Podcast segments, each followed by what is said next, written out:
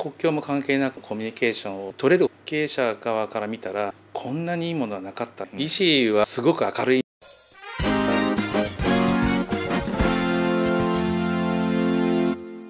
皆さんこんにちは。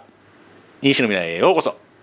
本日はですねジェシカの代表理事ですね。ワズレさんお越しいただきましてウィズコロナアフターコロナ的な話を1回にわたってお伺いしたいと思いますよろしくお願いします。よろしくお願いします。まあ現状ですね。4月です。視聴者の方にはご理解いただいた上でねお話を聞きたいと。まあこんな話ができるのも川尻さんじゃないとっていうのもあるので コロナ関連 EC に絡めてお話聞きたいと思います。いろんなところでまあ話を聞くんですけどもリアルが今厳しいですからリアル的な話の方が企業によって EC は伸ばしてるとかね、はい、そういう話もよく聞くんですけども、はい、今このコロナが拡大している中で、まあ、EC の今の現状ざくっとこうどんな感じなんですかね？ざくっと言うと、まあ、すごく伸びています。すごくただ伸びてるところと、まあ、下がってるっていうところは、うん。まあ、明らかに出ちゃってますね、うん、なんとなく想像するに要因なんですけどもいいとこっていうのはどういう感じなんですかね？いやまあ例えば日用品、まあ、お酒とかですね、まあ、お酒は今、アルコールのが高いものはほど売れたりとかしますけど、あと変わったところで言うと園芸用品とかですね、えー、ウイルス系の除去系はもうすごく売れてますね。みたいですね、はい、あるモールさんでも6割7割がそうだっていう話なんで。すごい勢いで売れてますね、うん、どちらかで在庫がなくなるぐらい売れてます、うん。うん、まあ、業種によってっていうのはなんとなく分かるんですけども、はい、じゃ例えば会社としてまあ非常にその優れた会社だけども、まあ、業種的に一般的に見たら業種的に厳しいと。例えばアパレルとかね。そうですね。ね。って言った時に今まですごいこういい会社で頑張ってきてたけどここに来てそういう会社は伸ばしてる会社少ないとは思うんですけども持ちこたえられてるのかどうかとかっていうのはその辺ってご存知ですか？逆に今までちゃんとやってきてたから大丈夫だとかね。さすがにそういう状況でもないんですかね。頑張って会社っていっぱいあるじゃないですか基本的には。今までですよ、はいはい、うん、だからいわゆるバックボーンがしっかりあるから、うん、この時期でも乗り越えられるのかとかもしくはお客様を増やしてるのかっていう事例ってあんのかなとか思って。そういう、まあ、悪い業種でね。悪い業種ですよね、うん、悪い業種は知ってる中ではあまりないですね。やっぱそうですね。はい。まあどちらかっていうとあぐらをかいてた、まあ言葉悪いですけど、大企業にしても中小企業にしても今まであったバックボーンで。まあ、なんとか食べていけたし、まあ、社員も雇えてたけど、先行投資がいいよそこまではとか、まあ、あと2年後だよねとか5年後だよねみたいな考え方してるところが今本当に辛いと思うんですよね。やってなかったことを振り返ってもしょうがないっていう部分もあるので、ねはい、現時点で、まあ、いいとこはねいいんでしょうけども悪いところ大半の人が結構厳しいのかなっていう中で、はい、EC はまあいいっていう部分であった中で今どう考えて何すべきか、まあ、要するに先行投資はもう当然今すぐできないですし止血しないといけない方だと思うんでどっちかって言ったら。経営者として。何をして何を考え何をすべきかみたいなってなんか思うところありますか、これは次の時にもつながるとは思うんですけど、うん、今情報を遮断してしまうと、うん、お客さんとしては、うん、あの店どうだったかなとか企業どうだったかなとかっていうの、まあ、今までそのある程度こうつながりがあったところがリモートとかなってしまった時に情報発信ができなくなってるところがいっぱいあるんですね。でそれはやっぱり続けるべきだと思うんですよね。今こういう状況でこうなってますとかやっぱり全部やめてしまうっていうのはもう忘れられてしまうのと一緒なので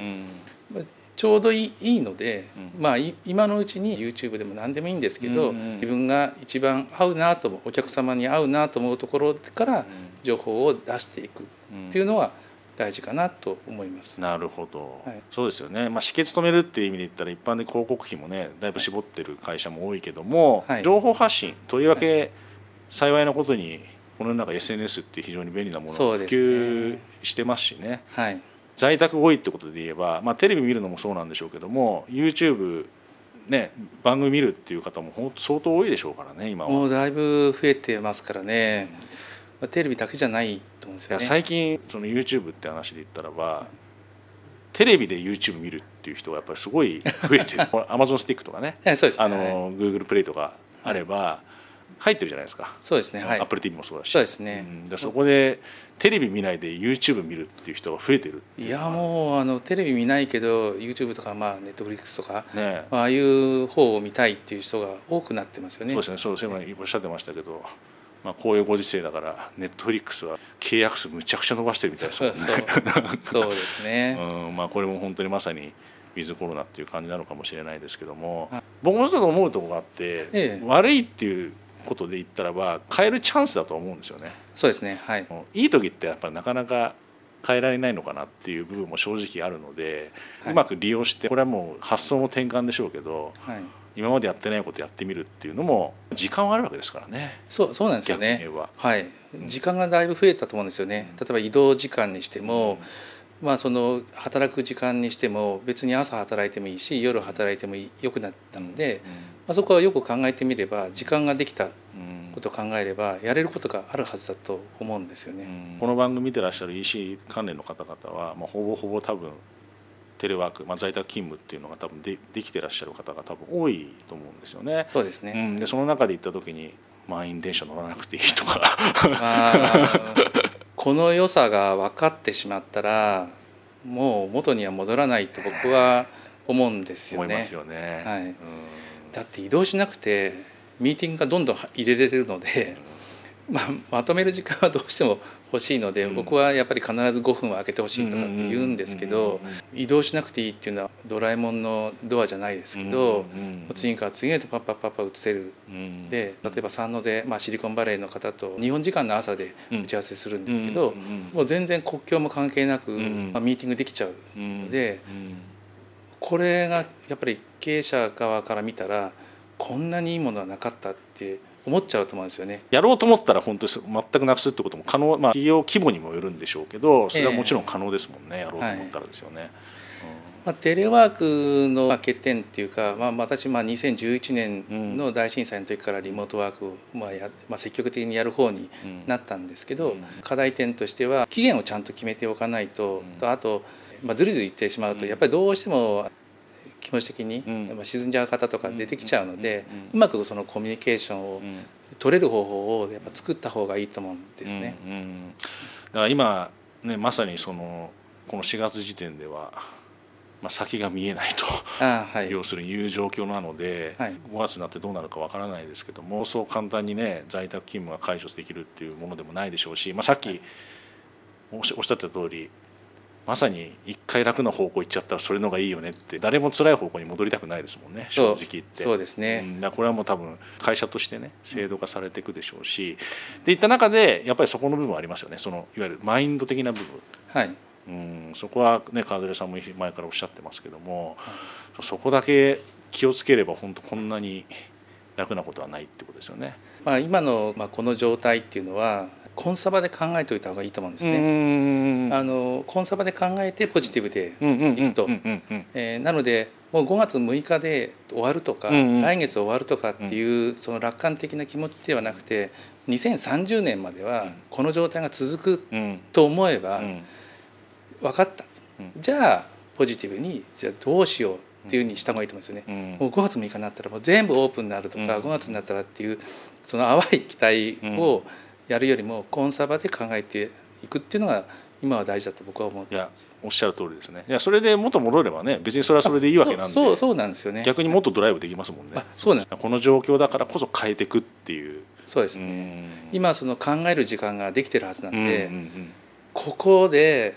次のソリューション新しいソリューション必ず生まれると思うんですよね、それをいかに早く嗅ぎ 嗅ぎつけてっていうか、うん、なんか出るはずなんですよね、やってみたらこれがダメだったとかこれが課題だねとか、うん、じゃあそのソリューションを考えていけばいいので、今はそのシンキングタイムにちょうどいい時期だと僕は思ってます、ですよね。ゴールデンウィークもステイホームでね、まあ、していただきたいという中で考える時間本当ありますもんね。そうですね。まあ今年は会えない母の日、うんうん、会いたくない父の日、うん、まああのシビアですね。すみませんシビアです。ちょうどいいと思わないとですね、モチベーションが上がらないので。まあ、今は一生懸命考えたりとかその時にまあ Zoom でもいろんな方とオンライン飲み会でもいいんですけど意見交わすとやっぱり脳が働くのでですよね、えー、自分一人で考えるだけじゃなくていろんな人と、まあ、せっかくいろんな方々、うん、シンガポールの方とかスペインの方とかも話ができる時期なんで、グローバルに話がするっていうのは非常に僕はいいいいかなと思ってるんですよね。やっぱりですもんね。情報入れないと、はいそうね。そうですね、うん、アウトプットしないとインプットできないで。きない。ですよね、もうどんどんどんどん自分の意見を言って、うん、これは俺の意見だからとか、うん、私の意見は取っとこうみたいな、もうそういう、まあ、ちっちゃいことじゃなくて、まあ、どんどん出して、で多分気づきが絶対出てくると思うので、それをうまくまたミックスしながらどうしようどうしようって考えれば、多分いいソリューションが出てくると僕は思ってます。人によってはやっぱりいやちょっと苦手なんだよねズーム飲み会とかっていう人も中には正直いるんですけどただみんな言ってることが人数多くて大変なんだよねっていう人結構。それはありますね。それで言うんだったらじゃあ4人ぐらいで個別にちょこちょこちょこちょこやればいいじゃんって、はい、ね、仲いい人だけでやればいいとかっていうのもあると思うんでやり方次第だと思うんですよね。もうやり方次第だと思いますね、うん、僕はどちらかというと少ない人数の方がオンライン飲み会は好きです、ね、うん基本的にはそうですよ。多分みんなそうですよね。そうですね。今日の夜もあの9人でやるんですけど、うん、ちょうどいい人数だなって。昨日も11人でしたけど、うん、まあ、ちょうどいい感じですね、うんうんうん、50人も集まったらもういや9人11人は多い方だと思いますよ。多分きっとどっちか,、まあどっちかっていうと。まあ本当に3人4人ぐらいが、うん。まあ、2人でもいいと思うんですけど、ね、ですよね、はい、いや本当本当そうだと思いますおそらく。そうですね、うん、今までの飲み会だと50人いるとあっちで話こっちで話、うん、わわわわやるんですけど、うん、オンライン飲み会になった瞬間にさて。まあ聞いてりゃいいわけですからね。あの自分が口挟まなくても聞いてるだけでもいいわけなんで。そうそうなんですよね、それだけでも脳があの活発化するはずなので、私も革新的に思うのはまあ、やっちゃったところは元戻んないだろうな。まさにテレワークだから、はい、出社したり家でやるのがメインだけど出社もするしっていう、まあ、このハイブリッド型っていうか、まあ、完全に在宅だけでっていうのは多分成り立たないとは思うんで。それはそうですね、うん、ハイブリッド型で今から仕組み立てていく、まあ、これはちょうどいいと。はい満員電車好きなっていう人は聞いたことないですからね基本的には。よくまあ僕も乗ってましたけど ここにおじさんがいて、うん、ニンニクの匂いがするわけですよね。でで女性のそばに行ったら、ま、間違えられちゃうと嫌なんであの女性のそばに行かないようにしてどうしても周りがおっさん 昨日何食べたか分かるよみたいな、うんうん、あれはもう本当に嫌です。もう3密の極みですもんね。もう本当。一回やっちゃったら誰も戻れないでしょうしそういう方向で進めた方がいいですよねおそらくね。みんなが多分それの方が幸せになるんじゃないかなと、うん、そうです、ね、まあ、東京にいる方です限定になっちゃいますけどね。満員電車って話で言ったらば。実はあの私の昔からの仲間っていいますか、うん。だと、まあ、北海道もいますし、うん。はい、鹿児島もいますし、えー、浜松出身なんで、浜松の方もいらっしゃるんですけど、月曜日の朝9時から必ずオンラインミーティング始めてとかっていうルーチンでやってるんですけど、慣れてるので。あのもし慣れてない方がいらっしゃれば少しずつあの、まあ、地方の方でテレワークまでやってないんだよねっていうんでしたら、まあ、少しずつ始めた方がいいかなとそうですね。僕は思います。準備的にった部分で言ったらばそれのが、うん、そうです、ね、いいと思いますよねおそらくね、はい、はい、時間も本当テレワークできるってこと言ったらさっきもねちょっと話のこと戻しますけどみんなで力を合わせて情報発信みたいな。今までやってない人もいたかもしれないけども現状やらなきゃいけない仕事はトラフィック減ってるわけだから、はい、おそらく減ってるはずなんですよね、うんはいうん、だったらまあそこの時点でやっぱり情報発信みんなで力を合わせて先を見てやるっていうのはやっぱり今やらなくちゃいけないことの一つ。テレワークだからこそできるっていう部分もあるし。ね、テレワークになると移動する時間が、まあ、うん、例えば車での移動でもなくなるので、うん、今までまあ、フォトショップが使えなかったけど、ちょっとやってみようかなとか、ドリームウィーバーの勉強もうちょっとしてみようとか、動画の勉強してみよう編集の勉強してみようとかっていうところで、でスキルアップにはつながるんですよね。で経営者側の方に言いたいのはこいつ仕事やってるかなみたいな白い目で見るとスタッフの方々も分かるんですよね。感じますよね。オンラインでもやっぱり分かるのでそこをこいつやってるかどうかみたいなことをやらずにどんどんやれよとスキルアップしろよっていうふうに進めた方が結果的にはうまくいくと思うんですね。あこの会社はそうやって強くなっていくんだなみたいなのを分かるんですよね。あんまりこう重箱の隅をつついたようにやるのは僕は反対です。個人的には同感です。すごく同感です。だからうちもテレワークしてチェックとか、そういうのもしないっていうふうに決めてもう任せるっていう。で今だからこそ学ぶ時間を作るっていうのは、はい、これ本当大事ですよね、そうですね、今しかできないっていう感じにも近いかなっていうのも。もう今ですね。今ですよね、えーはい、うん、教育する時間っていうのが経営者もそうだしスタッフの方々も。そうですね、うん。はい、今だからこそ学ぼう、うん、学んでもらおうっていう、はい、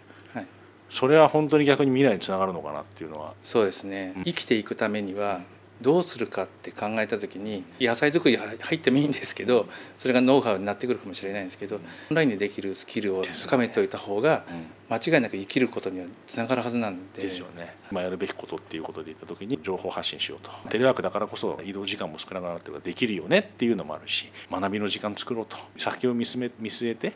この後まあ後半でまたいろいろお話聞きますけども医師の現状で言ったら未来に考えても悲観してみることは多分ないと思うのでじゃあそれに関して